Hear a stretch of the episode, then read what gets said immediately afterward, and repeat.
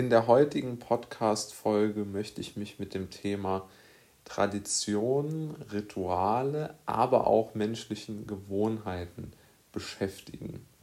Und diese drei Dinge sind aus meiner Sicht doch sehr eng miteinander verknüpft und haben enorme Auswirkungen auf unser gesellschaftliches, auf unser politisches und insbesondere auf unser wirtschaftliches Leben. Also, wenn, man, wenn wir uns anschauen, welche wirklich wichtigen Faktoren in unser Leben mit hineinspielen, dann müssen wir uns, glaube ich, doch relativ schnell klar machen, dass vorgegebene Strukturen ganz, ganz zentral sind und dass diese vorgegebenen Strukturen uns ganz, ganz massiv ähm, einschränken, um dieses Wort einmal äh, neutral verwenden zu wollen. Also ich meine jetzt nicht mal einschränken im Sinne von negativ einschränken, sondern äußere Strukturen schränken den Menschen ja erst einmal ein. Das beginnt beim, beim Fahrplan des Zuges. Es, äh, sind sicherlich die Arbeitszeiten in den Betrieben, ähm, die, die, Schul, äh, die, die Unterrichtszeiten in der Schule, die äh, Vorlesungszeiten in den Universitäten. Diese ganzen Dinge schränken die Menschen ja ein und, und, und bilden sozusagen ein, ein solches zeitliches ähm, Konstrukt, was den Menschen sozusagen von oben ähm, einmal aufgesetzt wird. Das kann man ja jetzt noch als, als durchaus neutral befinden wollen. Dem, dem würde ich mich auch eigentlich oder auch anschließen, dass man das durchaus neutral sehen kann. Ich glaube nur, dass man sich das etwas deutlicher noch klar machen muss. Ja? Also diese, diese Regeln oder nicht mal diese Regeln, sondern einfach diese äußeren Einflüsse, ja, oder auch den, den, den Zwang, einfach einmal Geld zu haben, um halt verschiedene Dinge, die lebensnotwendig sind, einkaufen zu können. Dieser Zwang, der schränkt einfach schon einmal ein, ja. Das, das muss man, glaube ich, wissen. Und sich das auch klar machen. Ich glaube, dass dieses sich das klar machen, dass es so ist, das ist noch einmal wichtiger, als so einfach darüber hinwegzugehen und zu sagen, naja, so ist es jetzt einmal.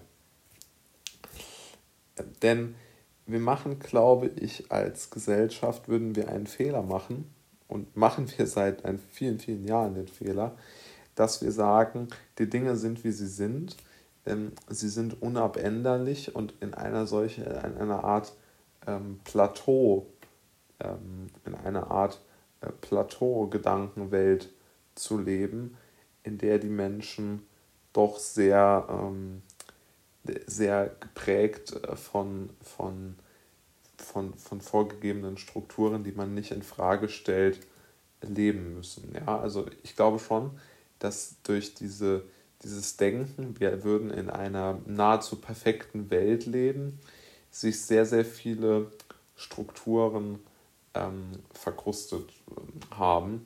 Und ich glaube, gerade die Generationen, die, die, die jetzt aktuell die, die Politik und die Wirtschaft bestimmen, ja, also die 40, 50, 60-Jährigen, ähm, die sind aus meiner Erfahrung heraus, ja, das ist jetzt eine, ist immer ein bisschen schwierig mit diesen Generationsverallgemeinerung, ähm, das ist mir schon klar. Aber ich habe einfach den Eindruck, dass in diesen Generationen eine unheimlich starke Mehrheit für unser aktuelles Arbeitssystem, für unsere Transportsysteme und vor allen Dingen für die These äh, vorhanden ist, also eine unheimliche Zustimmung für die These vorhanden ist, dass die Welt nahezu perfekt sei dass wir uns sozusagen im, im oberen Plateaubereich des, des menschlichen Wohlstandes befinden und dass es danach eigentlich nur noch schlechter werden kann. Zumindest höre ich von Leuten diesen Alters diese Formulierungen sehr, sehr oft. Ist ja nur mal meine Empfindung. Aber dafür gibt es vermutlich auch, auch, auch keine, keine Belege. Das ist ja auch nur ein, ein Gedankenexperiment. Ja? Und ich glaube, noch eine ganz entscheidende Sache ist die folgende dass nämlich durch diese Verschiebung des Dial oder des, des ähm, durch die, die Verschiebung einer, einer von außen vorgegebenen Struktur hin zu einem ja schon fast einem Art Dogma, einem Brauch, einer Tradition, nämlich dass man diese, diese vorgegebenen Strukturen irgendwo nicht mehr in Frage stellt. Ja? Also ein gutes Beispiel ist ja der, der Schulalltag. Es gibt wirklich unzählige wissenschaftliche ähm, Beobachtungen, äh, die gezeigt haben, dass junge Menschen sehr früh morgens keine hohe Aufnahmefähigkeit haben. Das heißt, im Grunde genommen ist es vollkommener Blödsinn, um Viertel vor acht eine Schule beginnen zu lassen. Ja, also dafür gibt es im Grunde genommen gar keinen Grund. Der eins oder die Gründe, warum die Schulen so früh beginnen, ist, damit die Lehrer möglichst früh am Nachmittag frei haben und damit die Kinder dann aus dem Haus sind, auch schon lange aus dem Haus sind, wenn die Eltern ihren äh, Job im Büro antreten. Ja, also man muss ja sagen, die Kinder müssen ja ungefähr oder die Schüler müssen ja immer mindestens oder sehr oft eine halbe Stunde zu den weiterführenden Schulen insbesondere äh, pendeln und in dieser Zeit, ähm, also dann müssen sie ja schon mal ungefähr um, um sieben das Haus verlassen und kurz später verlassen dann auch die Eltern das Haus, die ja dann auch äh, ins Büro sich setzen und äh, damit die das halt alles so schön machen können und die Lehrer möglichst früh nachmittags äh, zu Hause sein können, beginnt halt die Schule so früh. Ja, aber um die, die Schüler, um die es einzig, einzig und allein ja gehen sollte bei der Betrachtungsfrage zum Beispiel, die sind ja dort äh, völlig außen vor. Ja.